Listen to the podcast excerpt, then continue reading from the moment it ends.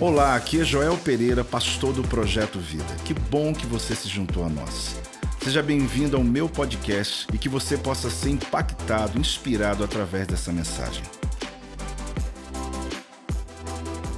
Então hoje eu quero falar, na verdade, eu quero conversar com vocês sobre esse primeiro dia. Hoje é a inauguração de um momento. Assim como às 12 horas. Quem participou das 12 horas já? Não é? Assim como o culto profético, assim também nós temos o jejum. Assim como temos o Rosh Hashanah, que fizemos aquele jantar, a igreja ela vive ciclos, e esses ciclos são muito celebrados por nós. Eu e apóstolo nós aprendemos muito com a cultura judaica de que as festas, as celebrações, os eventos que acontecem na Bíblia, eles são trazidos de maneira temporal para os nossos tempos. Quando nós repetimos uma ação, nós atraímos a mesma unção, a mesma presença que estava lá naquele momento. A gente vai fazer o que se chama de jejum de Daniel. Por que, que é chamado jejum de Daniel? Quem sabe, quem não sabe por que, que a gente chama jejum de Daniel, faz assim, só para eu saber. Pode levantar para eu saber. Olha quanta gente que eu vou poder ensinar hoje. Porque às vezes alguns até falam, eu sei, apóstolo, mas às vezes não sabem alguns detalhes. Se eu te perguntasse numa, numa questionamento, falasse assim, por que, que Daniel jejuou 21 dias? Ah, apóstolo, porque ele queria a bênção de Deus. Não, pai, por que de verdade que ele jejuou? Eu vou te ensinar isso hoje e eu quero falar a esse respeito. Só que tem muita gente em casa, tem igrejas nossas que hoje colocou o telão. O pastor, ao invés de pregar, colocou o telão. Então, que Deus abençoe cada igreja. Vamos dar uma salva de palmas, é um glória a Deus aí. As igrejas que estão. Olha que bênção. Porque lá nas cidades, querido, inclusive em outros países que o Projeto Vida está, é muito bom quando eles veem vocês, sabia? Porque aqui é a base de tudo, é de onde tudo nasceu. E você não tem noção como isso encoraja a vida deles. Eu não sei se você leu o texto que eu escrevi, mandamos para os grupos, colocou no Instagram da igreja, no meu Instagram, vários pastores também publicaram. O texto que eu escrevi hoje sobre a publicação do, do texto do mês de fevereiro. E eu falo exatamente sobre isso. Olha que declaração tremenda que hoje começou, né? Alguém escreveu é, fé vereiro, né? Colocou como sendo alguma coisa assim. Eu achei interessante. Mas olha a proclamação do mês ah, de fevereiro, gente, que foi gerado lá em julho. Eu vou pregar esse texto domingo. Que dia? Domingo da ceia. Eu vou ministrar essa palavra. Você não tem noção como o Espírito Santo vai falar com você sobre esse texto. Mas hoje eu quero só lembrar você que é uma proclamação que ela diz o seguinte: tão somente ser forte e muito corajoso para teres o cuidado de fazer segundo toda a lei que meu servo Moisés te ordenou. Dela não te desvie nem para a direita, nem para a esquerda, para que sejas o que? Bem-sucedido por onde quer que andares. Essa mensagem eu vou pregar no domingo, porém eu escrevi um texto. Se você não leu, leia depois. E eu falo sobre o quanto nós subestimamos o poder do encorajamento. Eu denominei o mês de fevereiro como mês do encorajamento, baseado nessa palavra. Se nós aqui entendermos, que da força que há quando você tem essa graça de não encontrar erros nas pessoas, mas os acertos, de você, pelo menos por esse mês, fala para quem está ao teu lado, pelo menos esse mês, fala para ele. Não me critica não, fala para ele. esse mês vamos falar só das coisas que nós estamos dando bem. Apóstolo, mas ninguém vive no mundo da lua assim. Pelo menos esse mês, fevereiro. Olha para a esposa, para o marido, para o filho, para o teu irmão. Tá bom, Fabão? Esse mês, vamos segurar, depois a gente volta de novo. o Fabão ele termina de pregar e fala assim: Apóstolo, teve alguns erros teológicos, eu vou dar uma arrumada. Domingo ele estava aqui achou que eu não estava vendo. Na hora que ele falou assim: o apóstolo não está aqui hoje, não está vendo, eu estou lá ligado online. Sabia, Silvio? É, mas esse mês eu vou te perdoar, vamos lá. O que, que você vai fazer esse mês do encorajamento? Leve a sério isso. O próprio Deus entendeu isso quando encorajou Josué. Porque ele viu que Josué era um jovem preparado para um propósito. Josué é um. Como que esse ano de 23, desde o culto profético, um pouco antes, o culto profético, é, Josué para nós, Caleb, claro que eu enfatizei muito Caleb, né? O outro espírito. Mas como que Josué e Caleb está sendo uma tônica para nós esse ano? Fique atento a isso. É interessante como Deus fala para Josué: ser forte e corajoso.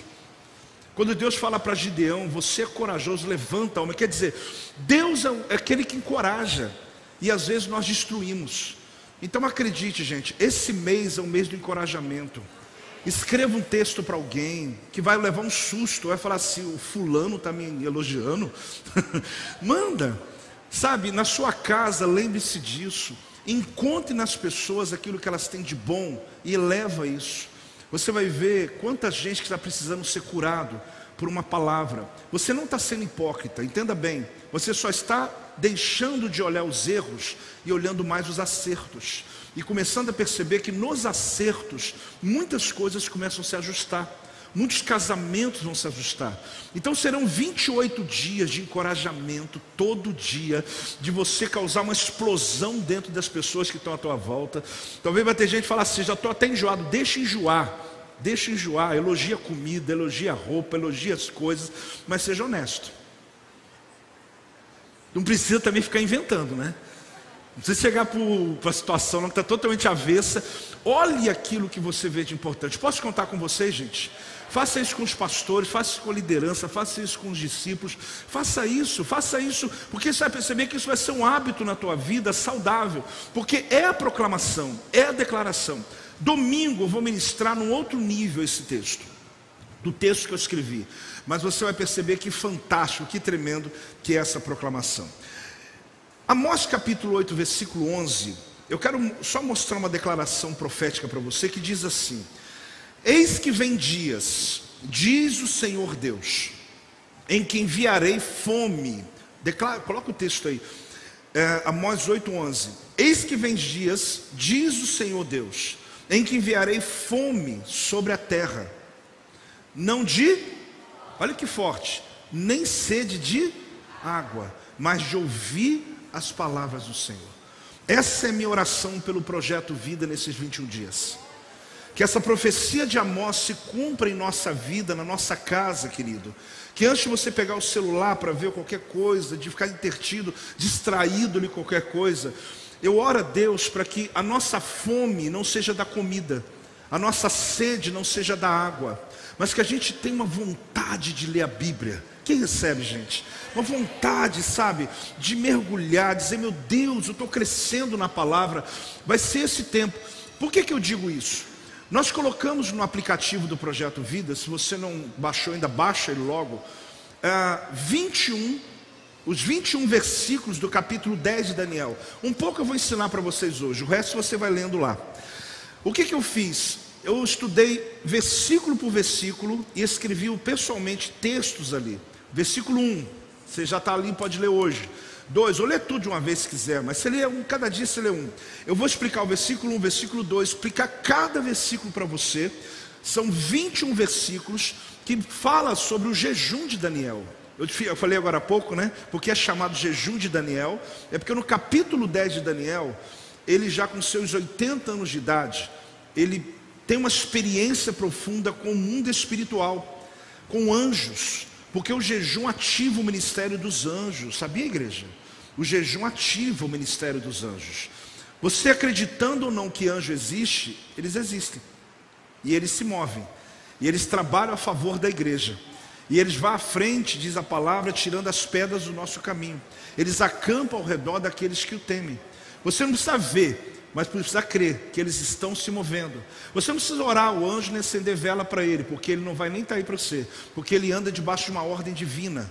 Onde Deus tem uma palavra para você e ele vem na terra para cumprir a palavra de Deus. O assunto não é contigo, o assunto é com Deus.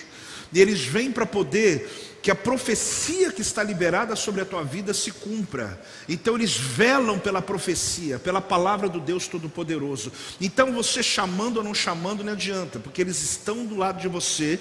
Quando você anda com Deus, o anjo do Senhor está ao teu redor. E o ministério do jejum, querido, ele tem capacidade de fortalecer. Faz o quê? Lê Daniel 10, de 1 a 21, estuda o que eu ensinei lá no aplicativo. Você vai descobrir como que eu vou te ensinar ali que a tua oração fortalece os anjos, porque eles estão numa batalha espiritual. Quando Daniel jejua, Deus manda o arcanjo Miguel. E ele desce para poder entrar na batalha, liberar a, a oração, né? liberar a palavra, a palavra que foi trazida de Deus para a terra, e ali ele desce para trazer respostas. Então há uma coisa linda acontecendo ali em Daniel capítulo 10, que vai descortinando a nossa vida. Mas antes de eu falar sobre Daniel 10, é interessante você compreender o seguinte: eu preciso ter expectativa expectativa pelo inesperado. Porque aquilo que já é óbvio, aquilo que você já está acostumado, aquilo que religiosamente você já faz, isso não vai, não é jejum. Jejum é quando eu estou esperando algo que eu nunca vivi. Porque se eu quero ter aquilo que eu nunca tive, eu vou fazer aquilo que eu nunca fiz. Então eu vou jejuar porque eu vou quebrar uma rotina. As pessoas não vão te entender e nem precisam. Ela só diz para elas assim: espera que a tua bênção está chegando também por causa da minha oração. Só respeita aí o moço, só me respeita porque o meu jejum vai atingir a tua casa também. Então você percebe que a expectativa pelo inesperado. Cada pessoa precisa fazer uma entrega pessoal. Então, como vai ser o jejum? É bom que está sendo registrado, já ensinamos, mas eu preciso zerar esse ensino para você. O jejum começou hoje, 18 horas. Então, até 18 horas você come normal, tranquilo. Quando chega às 18 horas, nós não somos religiosos, tá, irmãos? Então, você pode fazer sua refeição 5 e meia, como também 6 e 15, 6 e 20. Não te vai ficar ali, meu Deus, eu estou correndo aqui, estou engolindo um pão aqui, ó. Bebe uma água porque deu 6 horas da tarde. Isso, não somos assim. É lógico que você também não vai esperar dar 8 horas da noite, né, irmão? Né? Daí também é demais.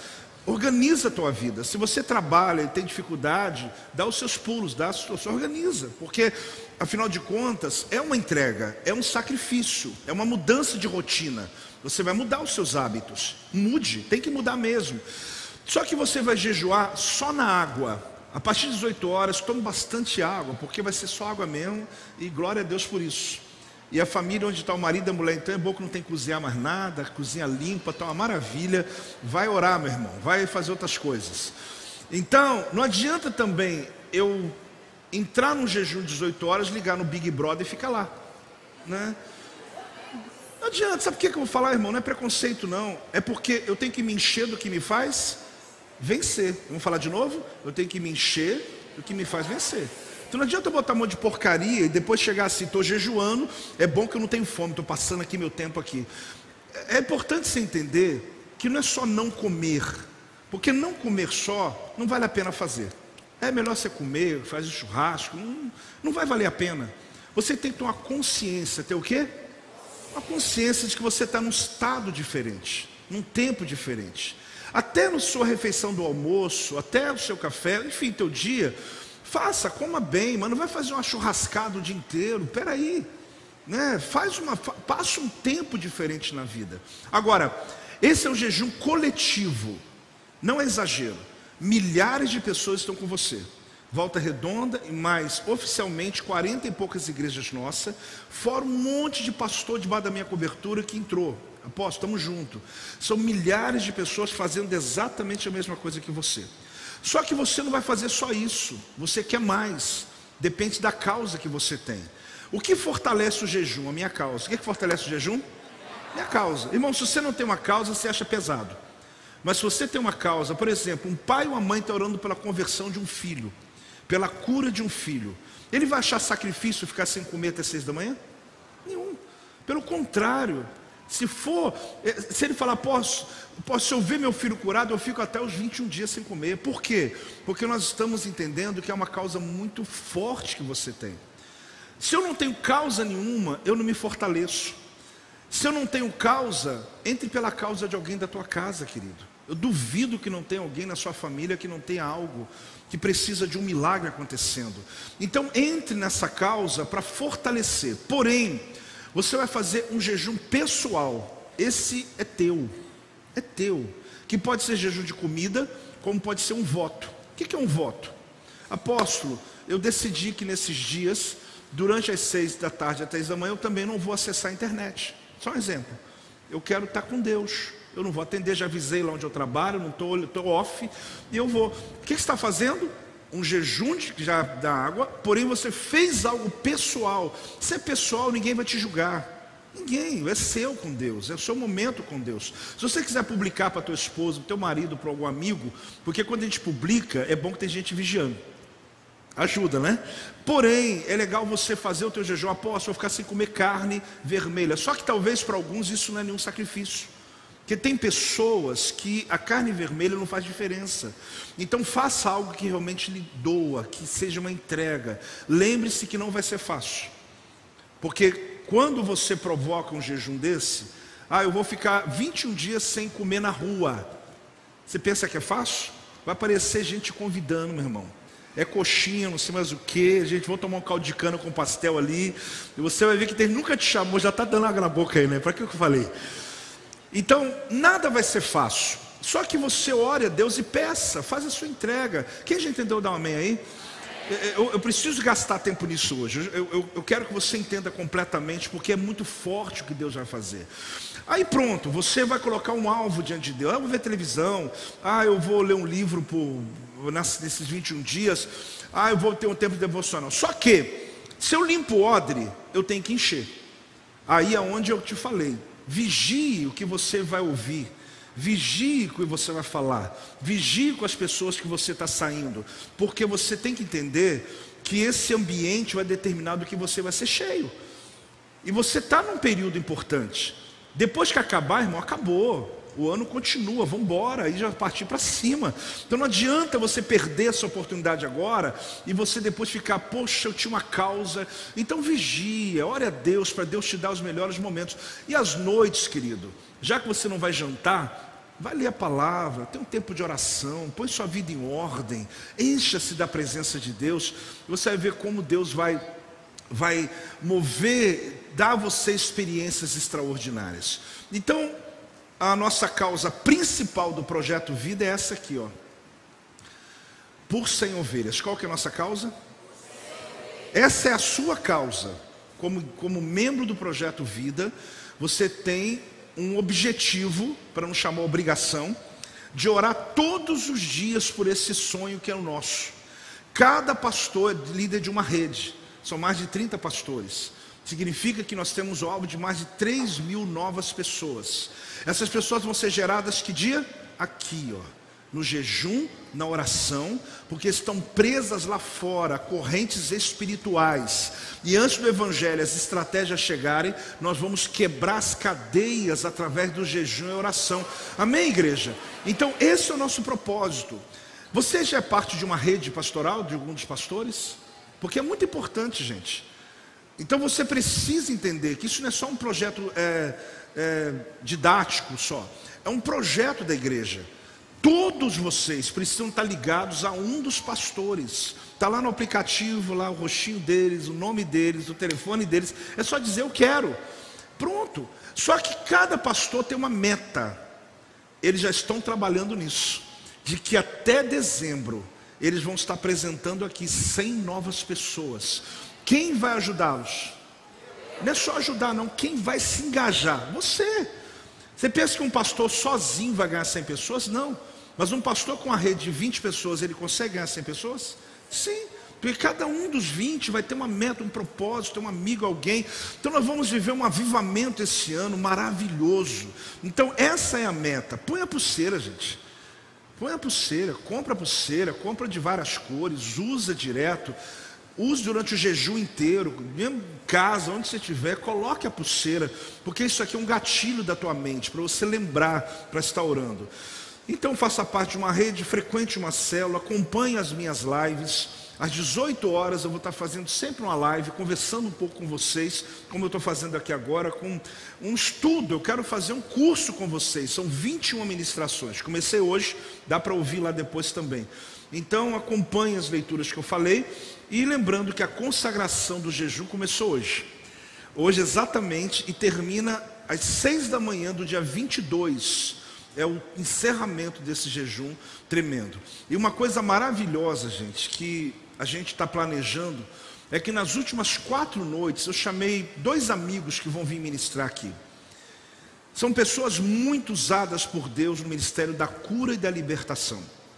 Vocês não têm noção como Deus vai nos, nos dar um presente. Eles vão estar comigo aqui dia 19, 20, 21 e 22. São quatro noites. Então, cancela lá o teu carnaval, que você ia para o Rio, né? Qual escola de samba? Cancela tua presença. Já disse que você não vai poder esse ano. Porque, gente, as, domingo, segundo e terça e quarta, que é chamada cinza para muita gente, vai ter nada de cinza aqui não. Porque nós vamos estar encerrando esse jejum, a atmosfera, porque se os irmãos que vêm já têm o dom, você imagina chegar numa igreja jejuando. Até arrepiei aqui agora. Porque é o que? É o dom na atmosfera certa. Aí, meu irmão, é só esperar. Porque milagres vão pipocar nesse lugar aqui. Porque a igreja vai estar no jejum, na oração. É estratégico. Então, dia 19, 20, 21 e 22, são quatro noites. Nós estamos recebendo dois grandes homens aqui. Eu vou apresentá-los depois, mas acredite no apóstolo.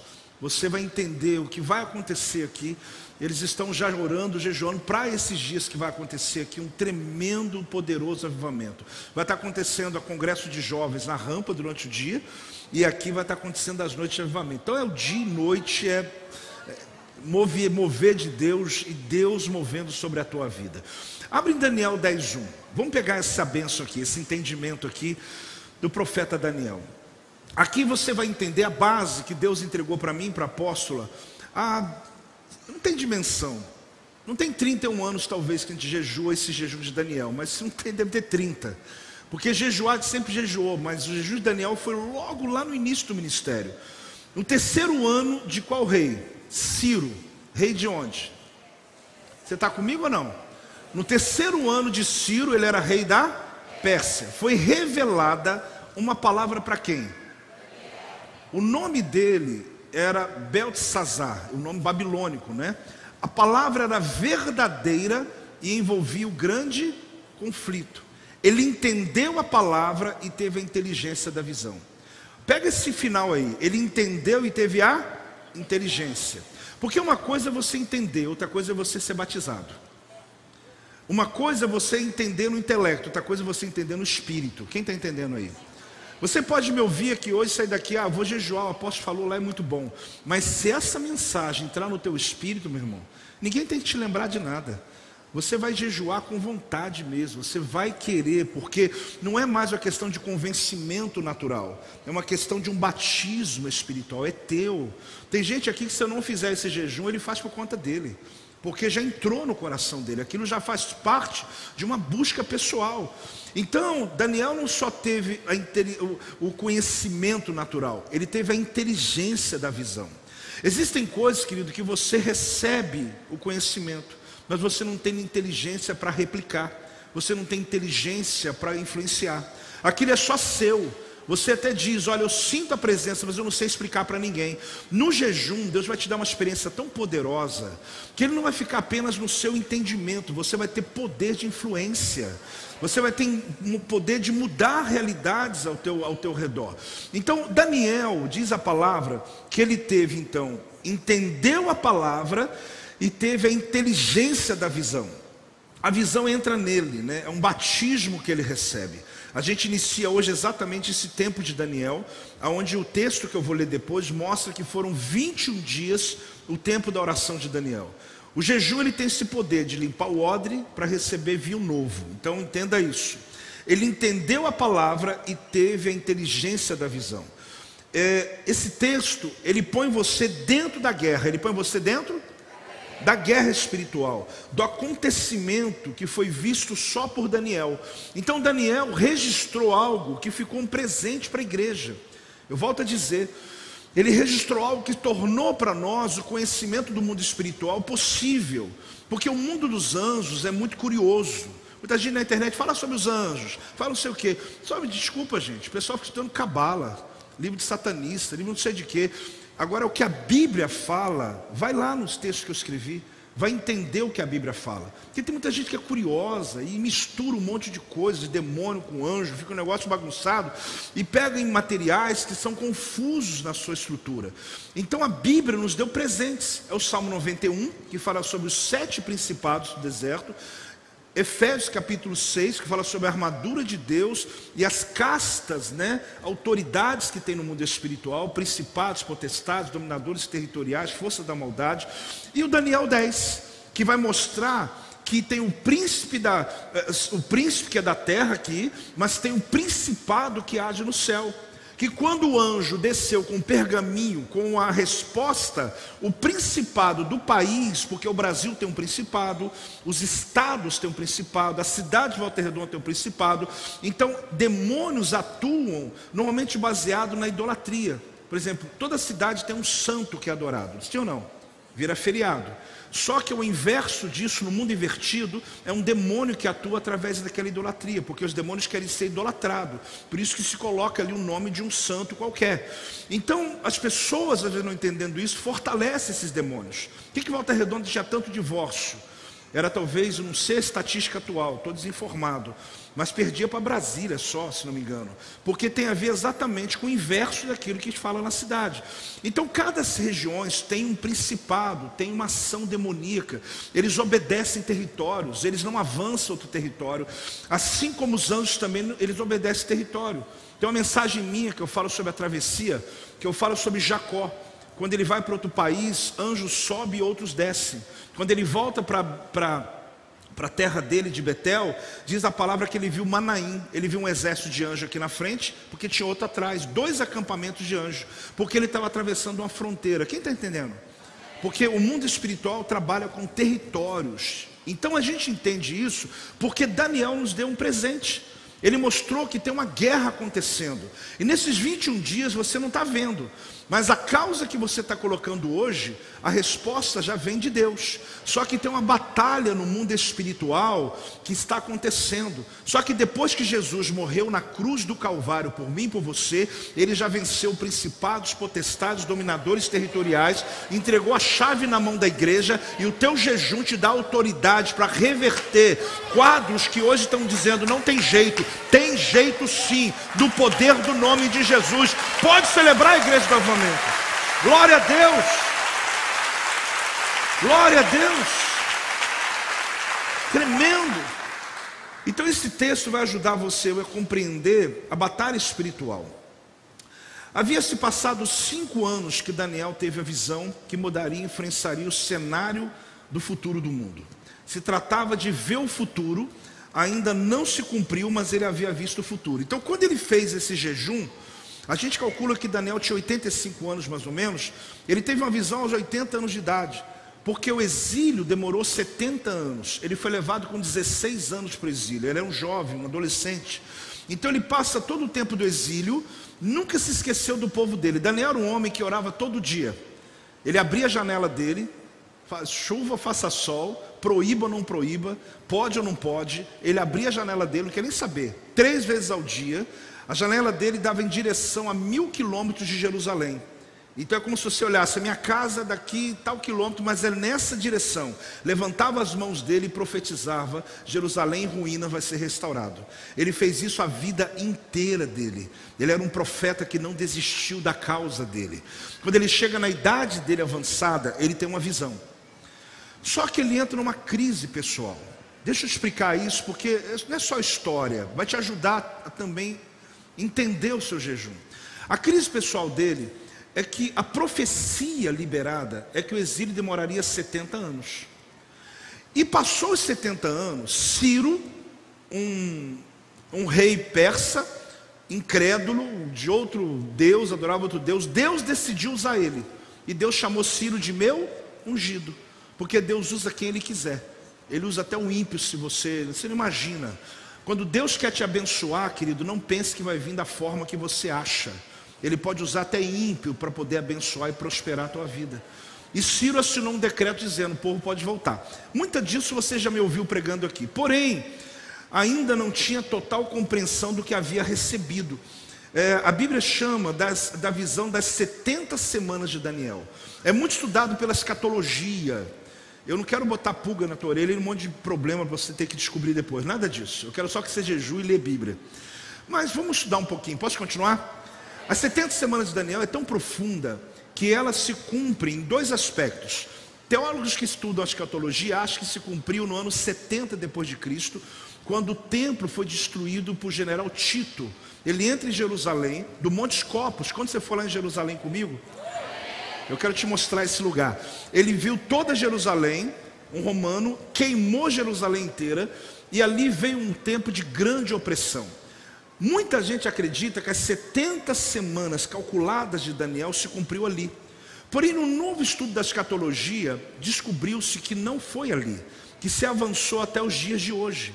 E que as 70 semanas de Daniel, até viu o Inico, né, falado que é o anticristo que vai se manifestar, estão calculados esse tempo quando se faz toda uma conta específica na escatologia.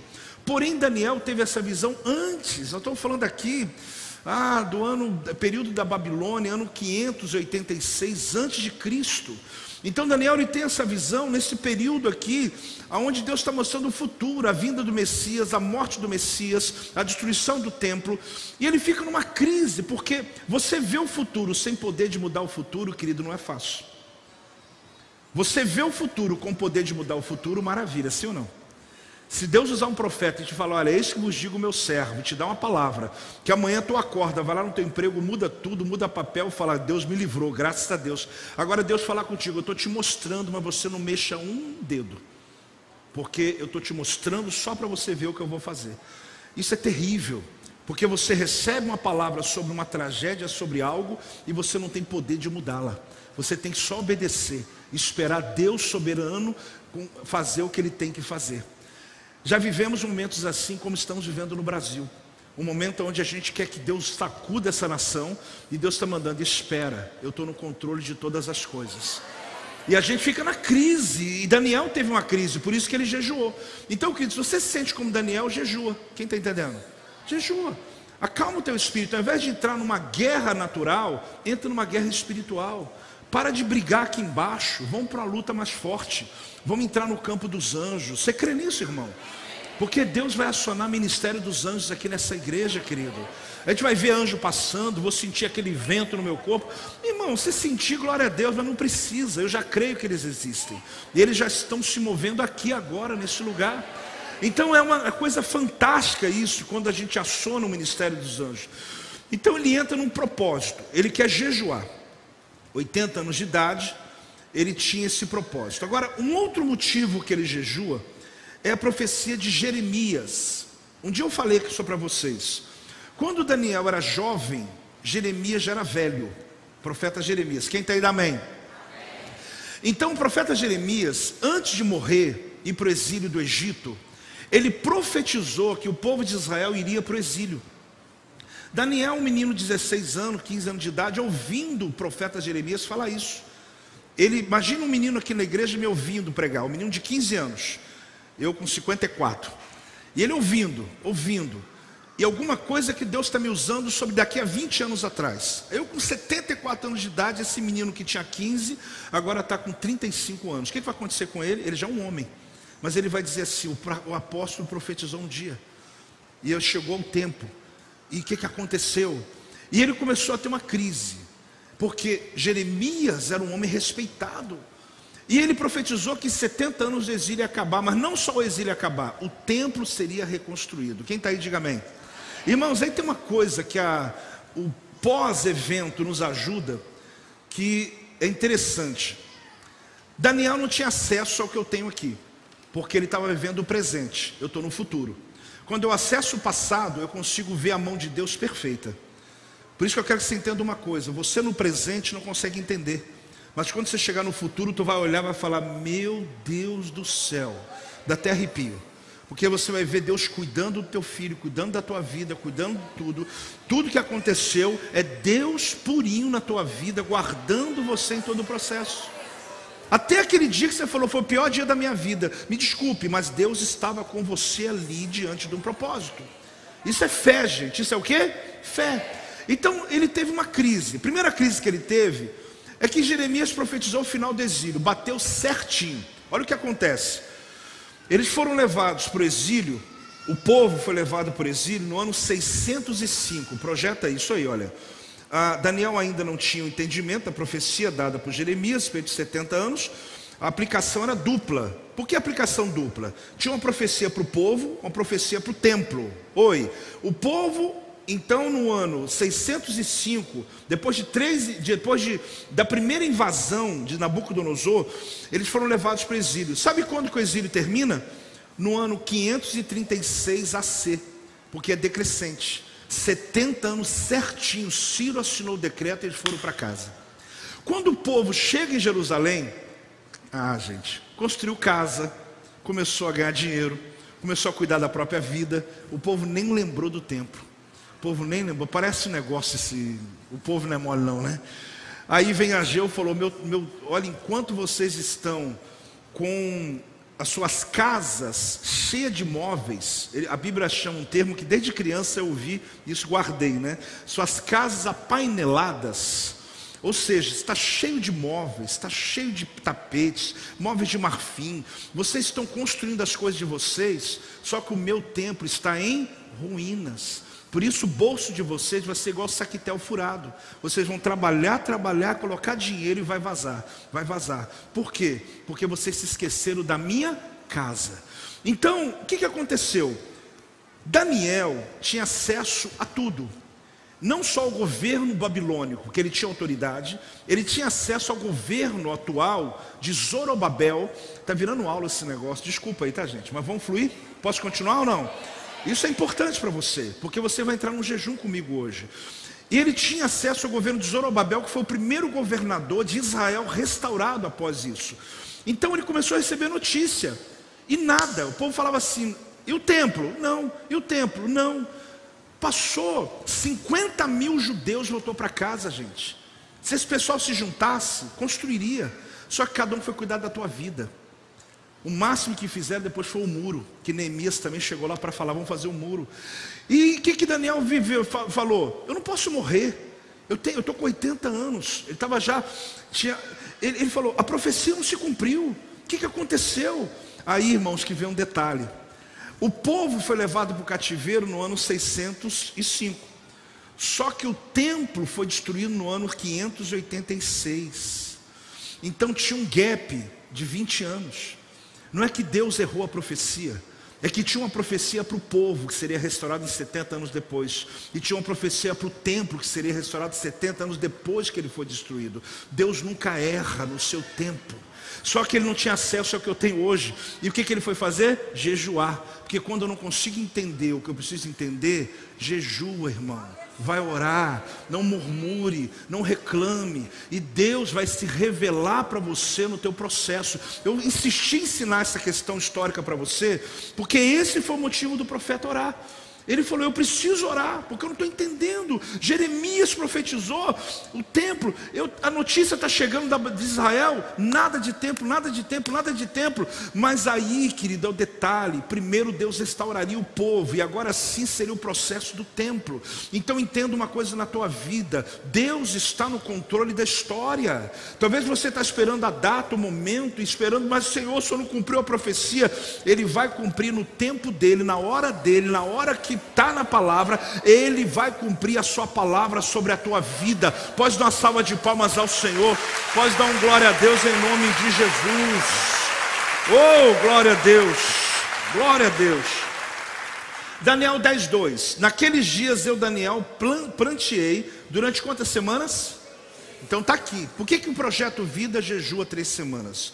Apóstolo, a gente pode jejuar 40 dias também, jejum de Jesus.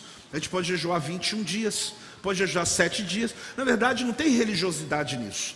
A gente só quis pegar o modelo de Daniel porque esse modelo representa uma guerra no mundo espiritual.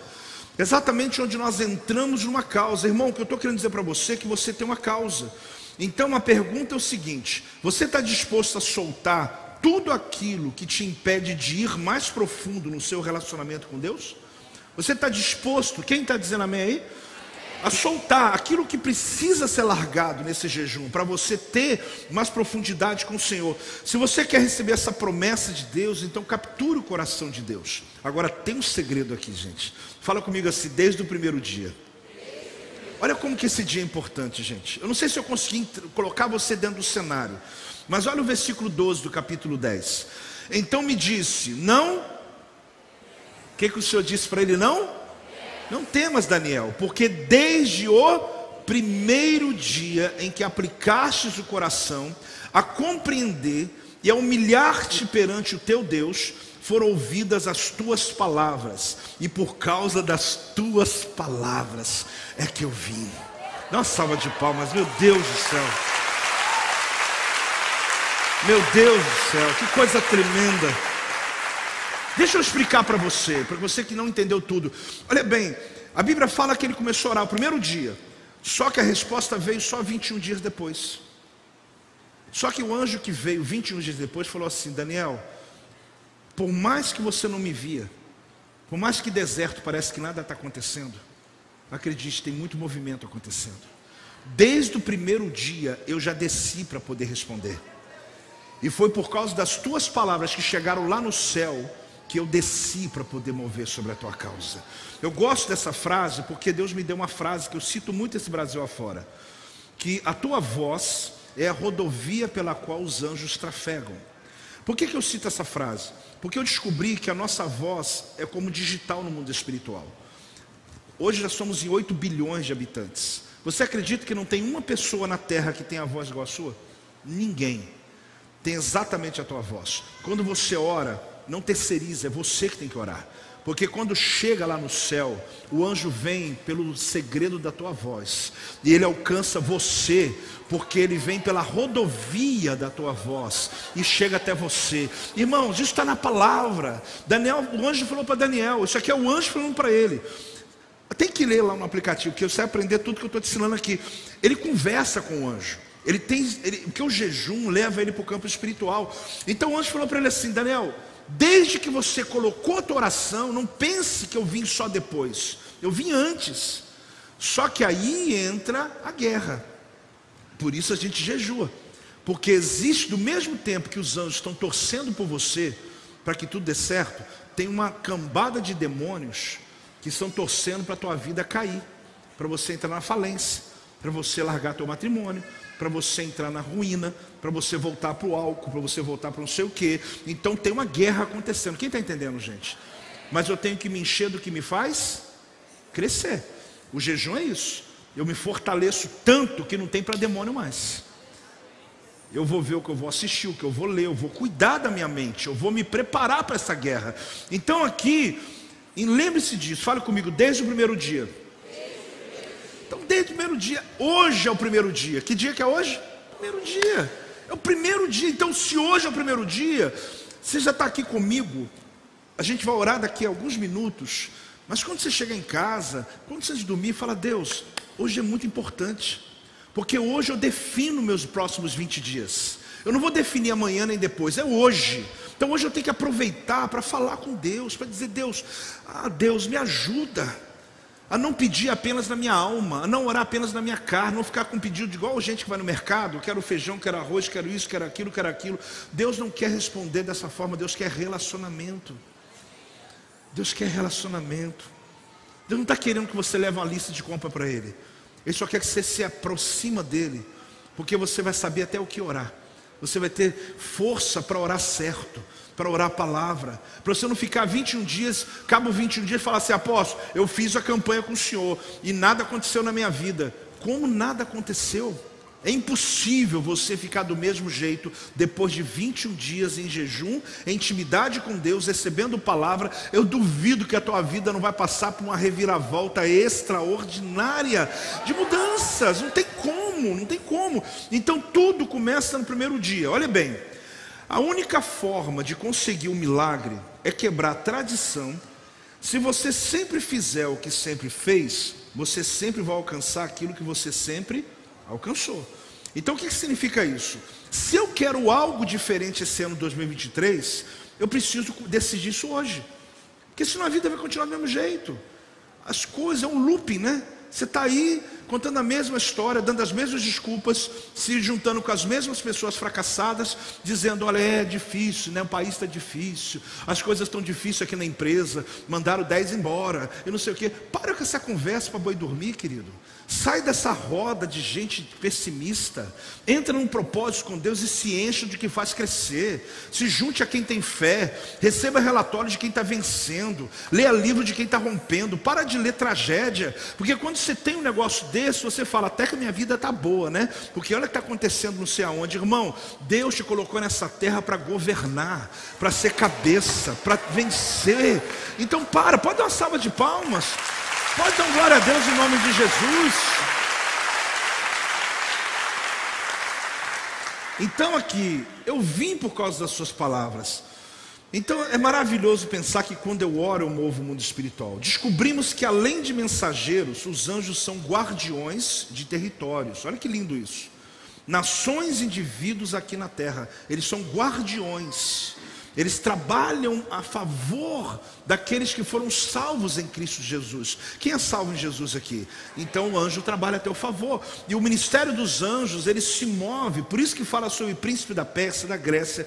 Então fala esse respeito desse mundo espiritual maravilhoso. Se você pudesse entender o comando divino que reside dentro da sua voz, você permitiria que Deus falasse através de você o tempo todo. Porque se você entender a força que tem quando você abre a tua boca, o teu o timbre da tua voz move os céus, quando você adora. Tem gente que na hora do louvor fica assim, ó. Irmão, mesmo que você não tiver a letra, vai lendo. Se você não souber cantar música, vai lendo, fala, faz alguma coisa, expresse. Por quê? Porque a tua voz, querida, é rodovia. Você tem que provocar a estrada. Você tem que construir algo para os anjos te encontrar. E eles vão te achar. Vai ou não vai achar? Tá facinho ou tá difícil te achar? Quem está facinho hoje aqui, fala amém. Então você tem que ser achado, você tem que dizer: estou aqui, Senhor, olha para mim.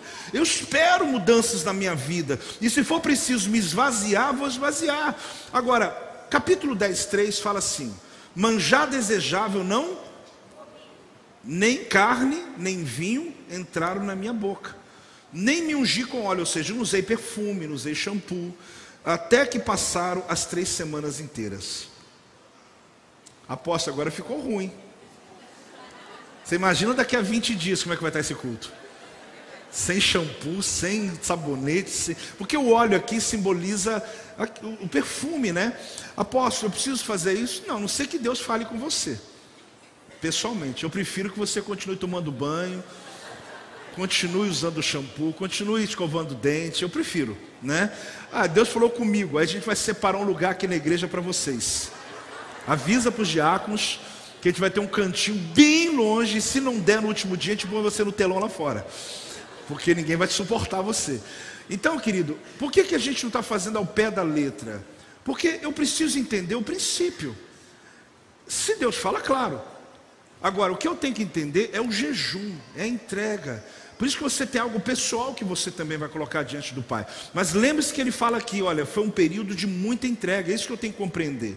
Existe uma diferença muito grande daqueles que querem saber sobre algo e aqueles que querem mudar a partir do que sabem. Não tem diferença? Tem gente que veio aqui só para ter a curiosidade, vai ter jejum na igreja? E aqueles que querem não só saber, mas querem mudar a partir do que sabem. Hoje eu estou te trazendo um ensino que você não tem mais condições de dizer, eu não sabia. Porque você sabe que se você tem uma causa hoje, nós pastores e apóstolos podemos orar por você, mas você sabe que você pode mudar a tua realidade você mesmo, se você usar as ferramentas que a palavra de Deus nos entrega. Só que juntos, claro, somos mais fortes. O profeta ele entrou nessa jornada solitária de três semanas. O profeta decidiu entrar no campo da fé. Ele entrou no habitat, no comando do céu. Ele trava uma batalha. É o que você e eu vamos fazer. Eu vou caminhando ao final, lendo Daniel 10, 20 a 21. Preste atenção. E ele disse: Sabes por que eu vim a ti? O anjo está falando aqui. Eu tornarei a pelejar contra o príncipe dos persas, e saindo eu, eis que virá o príncipe da Grécia. Mas eu te declararei o que está expresso na escritura da verdade, e ninguém há que esteja ao meu lado contra aqueles a não ser Miguel, vosso príncipe. Esse anjo aqui é o mensageiro. Ele veio e respondeu: Só que se você, você vai ler lá a descrição que eu faço do anjo no aplicativo lá, se você vê o que é um anjo, só um mensageiro de milhões que tem no céu, você vai falar, meu Deus, igual esse aqui tem muitos outros, tem.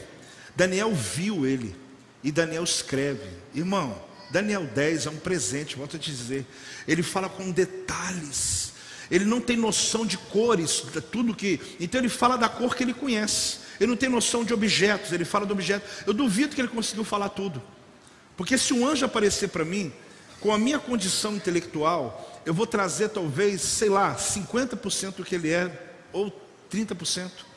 Por quê? Porque eu só vou falar daquilo que eu conheço na terra, eu não tenho conhecimento das coisas do céu. Então eu vou tentar falar, isso aqui é um diamante, isso aqui é dourado, isso aqui é não sei o que. Só que na verdade é muito mais do que ele fala. Só que aquilo que ele já fala já deixa a gente vislumbrado. Porque era só um mensageiro, só que ele fala, só que lá na minha batalha tem Miguel. Miguel é o guardião de Israel na história de Israel. Ele é o principado no sentido positivo, ele é o guardião de Israel. Então ele guarda o povo de Israel até hoje. Por isso, ore pela paz de Jerusalém. Todas as batalhas eles vencem porque Miguel está com eles. Esse é um assunto que eu posso falar outro dia. Agora, o que eu quero te mostrar é que ele fala: Eu vou ainda guerrear com o príncipe da Grécia. Para eu voltar, eu vou encontrar o príncipe da Grécia. São principados, demônios que estão no mundo espiritual que não quer que o anjo que veio aqui volte para o céu. Por quê? Porque ele trouxe uma resposta. Só que ele vai levar agora a palavra de Daniel para Deus. Toda hora que você está orando, tem anjos subindo e descendo, tem mover de Deus o tempo todo. É uma guerra acontecendo. Só que quando Jesus morreu na cruz do Calvário, isso aqui foi antes de Jesus ter morrido na cruz do Calvário. A guerra ainda continua. Porém, Daniel não tinha o que eu tenho. Eu tenho o sangue do Cordeiro sobre a minha vida. Quando eu oro, quando pode dar uma salva de palmas ao Senhor. Ah! Nós temos o sangue do Cordeiro sobre a nossa vida, sobre a nossa vida. Fique de pé, querido. Eu quero ler um texto para você, muito importante. Hebreus capítulo 1, versículo 14. Eu vou ler em três versões. Quem está recebendo essa palavra hoje? É, é, muito importante você entender que no meio desse ensino tem unção também, mas Deus quer te dar uma base porque Daniel tinha a causa dele, você já sabe qual é. Agora minha pergunta é: qual é a tua causa? Porque a dele fez ele jejuar 21 dias naquele padrão, nem óleo ungido, nem nada. Ele ficou lá no chamada borda do rio Tigre. Ele chamou uns amigos que estavam com ele. Quando ele teve a visão, os amigos não viram o que ele viu, porque nem sempre as pessoas que estão do teu lado vão conseguir enxergar o que você está enxergando. Não exija isso deles. Porque Deus se revela a cada um do jeito dele. Quem está entendendo, gente? É, porque a gente tem hora que fala assim: Fulano não consegue ver, e daí? E daí? É a sua experiência com Deus, querido. É seu tempo com Deus. Então, Daniel, a borda do rio Tigre, ele revela para nós esse mundo espiritual. Ele tinha uma causa que fez ele pagar um preço. Era um senhor de 80 anos de idade, idoso. Não atrapalhou nem um pouquinho a saúde dele. Então não vem com história assim, eu não posso, só posso jejuar. A não ser que você tenha um atestado médico, precisa entregar para mim não. Entrega para Deus lá, seu está aqui, ó. Eu estou dizendo que eu estou doente. Então já aproveita e ora pela tua cura, irmão, nesse jejum, né? Então assim, faça um propósito com Deus. Mas tem uma causa e tem uma rotina. Porque senão vira, vira greve de fome. Você só está deixando de comer e fica assim já pensando, o que, que a gente vai fazer amanhã? Fica, fica, o que, que vão comer amanhã? Tira essa ansiedade, gente, de cardápio. Porque você fica doido, já fica já pensando, sabe, põe teu. São só 21 de após só, já estou desesperado. Não, essa causa vai te encher. Que você vai acordar de manhã, vai ter gente que até fala, eu vou até meio-dia. Vai ter gente, vai, vai estender um pouquinho. Vai, vai. Por quê? Porque ele sabe que, esse processo de 6, 12 horas, às vezes nem é muito, porque tem gente que já tem essa rotina. Só que o que importa, ninguém está vigiando ninguém, tá, gente? Eu vi o irmão tomando a Coca-Cola, e daí? Irmão, cada um cuida da sua vida. Não de verdade, senão a gente fica religioso. Porque pode ter alguém que não quis, não entendeu, ele é membro dessa igreja, não quer fazer. Vai, vai, vai atrapalhar a salvação dele? Irmão, nada, nada, nada. Pelo amor de Deus. Faça a tua vida com Deus. Não fica olhando a vida de ninguém, não. Faça o teu tempo com Deus. Curta esse momento com você e Deus. Agora, se você puder encorajar pessoas, aposto, gente que não é crente pode jejuar? Claro que pode. Porque a pessoa de Jesus salva. Os princípios de Jesus traz vida abundante. Uma pessoa pode não ser salva, pode ser dizimista e prosperar, por exemplo. Sabia disso? Uma pessoa pode não ser salva, jejuar, fazer um jejum desse e ter uma bênção e não é salvo ainda. Mas ele vai ser salvo em nome de Jesus. Então não tem problema. Você está um amigo do trabalho, tem um filho doente, falar, meu amigo, vamos jejuar comigo. Entra comigo nisso. Nós estamos juntos nesse propósito. E o que vai acontecer é que lá no finalzinho, lá para o dia 19, domingo, dia 20, aposto, estou até desistindo de pular carnaval mesmo. Desista mesmo. Porque do mesmo jeito que o anjo está cuidando de você, vai lá para você ver o que ele vai fazer com você. O anjo vai dançar carnaval contigo, não vai não. Então, quando chegar lá para o dia 20, 21, as noites de avivamento, isso aqui vai estar lotado, tá gente? Mas você vai estar aqui dizendo, meu Deus, eu estou no final de uma entrega. E eu creio que esse avivamento, você vai ver gente sendo curada, você vai ver, não é só porque alguém orou, é porque você jejuou. É porque houve uma liberação no mundo espiritual. Então hoje, querido, deixa eu ler esse texto, porque esse texto é lindo. Hebreus 1,14. Não são todos eles espíritos ministradores enviados para o serviço a favor dos que hão de herdar a salvação? Se você ler o versículo 13, está falando sobre anjos. O que, que o, o, o apóstolo, né? porque o, o, livro de Hebreus a gente não sabe o autor, mas é, apostólico. O que, que ele está querendo dizer?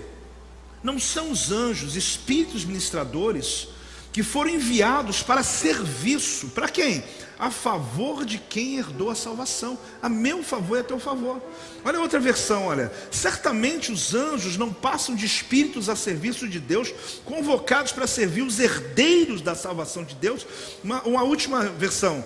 Não são todos eles espíritos ministradores enviados para ajudar a quem Deus libertará?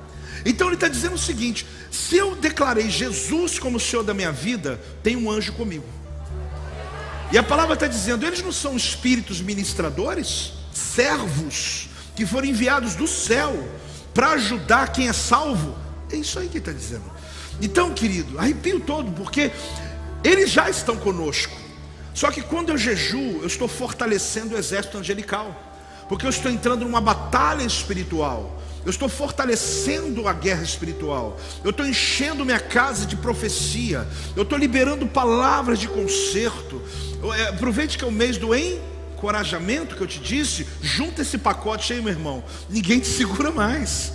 Porque vai ter muita coisa sendo resgatada, restaurada, muito relacionamento sendo curado esses dias. E cura que vai acontecer, porque a palavra cura, sim ou não? Palavra cura, o amor cura, a, a comunhão cura. Então, quando você chegar domingo aqui na ceia, onde eu vou pregar a, a proclamação de, de fevereiro, Jeremias 1,7, perdão, Josué 1,7, você precisa estar na mesma. Opa! Frequência. Lembra do culto profético? Nós vamos estar na mesma frequência. Quando a gente está na mesma frequência, eu já te falei, demônio não suporta essa glória toda. Celebra! Ei! Celebra, igreja do avivamento! Vamos orar nesse momento. Porque o jejum, ele move o mundo espiritual. Mas o jejum precisa de declarações, de palavras e declarações. Vem cá. Nós vamos orar nesse momento, clamando para que hoje seja inaugurado os 21 dias, o jejum de 21 dias de 2023, aonde você está fazendo parte de uma história de mudanças que não envolve só você, envolve a tua casa, envolve a tua família, envolve o Brasil e envolve, ó, por 100 ovelhas. Porque nós cremos que Deus vai nos dar uma multidão que a gente vai ter dificuldade de caber aqui dentro desse lugar aqui. Mas você precisa estar na mesma frequência, clamando que enquanto você cuida do Senhor, da obra do Senhor, Ele cuida da tua vida. Então não ora só pela sua causa, ore pela causa da igreja, porque isso vai mover os céus a teu favor. Vamos orar, apóstolo. Pai, nós nos apresentamos diante de Ti, nesse primeiro dia de jejum. Amém, Senhor. Cremos, ó Deus, que o Senhor está com, com os teus ouvidos abertos, atentos ao nosso clamor. Amém, Senhor. Sabemos, ó Deus, que é um tempo de céus abertos. Mesmo, Senhor, que o inimigo se levante contra nós, os céus estão abertos. Mesmo, Senhor, que enfrentemos lutas, adversidades, resistências, a tua palavra diz, ó Deus, que os anjos estão trabalhando a nosso favor, estão trabalhando, Senhor, em prol de trazer a resposta até a cada um de nós, ó Deus. Ah, Pai. Pedimos agora, Espírito Santo, que o Senhor venha nos fazer forte, que o Senhor venha nos estremecer em nosso espírito, Senhor. Ah, Pai, ao colocarmos diante de Ti o nosso pedido, o nosso clamor, as nossas causas, as causas da igreja, Senhor, dos nossos amigos, dos nossos irmãos, da nossa família, as causas, Senhor, do nosso país, as causas que ardem, que queimam o nosso coração, Senhor.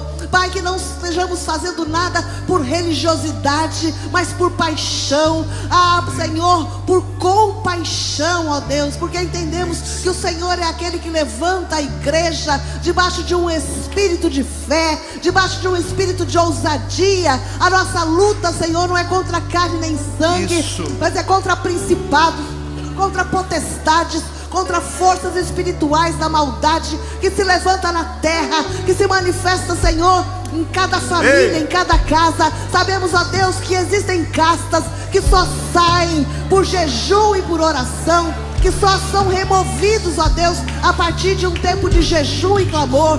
E é assim que queremos entrar neste primeiro dia, Senhor, deste jejum. Queremos entrar, Senhor, autenticados pelo Teu Espírito Santo, autenticados pela Tua palavra. Queremos, Senhor, entrar nesse tempo autenticados pela certeza de que se o Senhor está conosco, quem, Senhor, se levanta contra nós? Oh, Pai, em nome de Jesus, fortaleça-nos agora em nossa boca, em nosso espírito, em nossa mente, em nossas mãos. Fortaleça os nossos joelhos, fortaleça os nossos pés cansados muitas vezes, Senhor. Depois de um dia todo debaixo de lutas e trabalhos, Senhor. Pai, que às seis horas da tarde nós possamos ser Ei. renovados, ó Deus, Oh. em nosso entendimento, renovados pela palavra. Que cada live, Senhor, possa de fato ministrar ao nosso espírito e nós sejamos mesmo, Senhor, levantados nessa terra como intercessores Oh. nesses 21 dias. Queremos presenciar a vitória. Queremos, Senhor, ser testemunhas do teu poder e do teu mover, ó Deus. Fortaleça-nos, ó Deus, nas nossas mãos agora.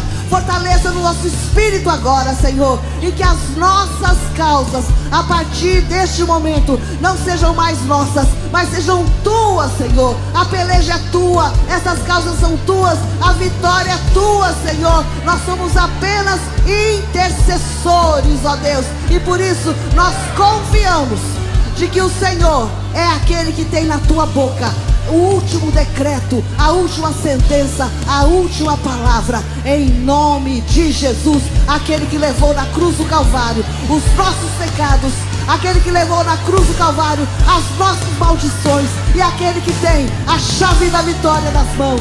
Aleluia, a Ele toda honra, a Ele toda glória, a Ele todo Oh! louvor. Aleluia! Aleluia! Oh. Glória a Deus! Glória a Deus! Aleluia. Este é o meu podcast. Você pode acompanhar meus conteúdos diários no Telegram e as mensagens completas no meu canal do YouTube. Não se esqueça de me seguir no Instagram. Compartilhe essa mensagem com outras pessoas e lembre-se: quem se adianta, governa.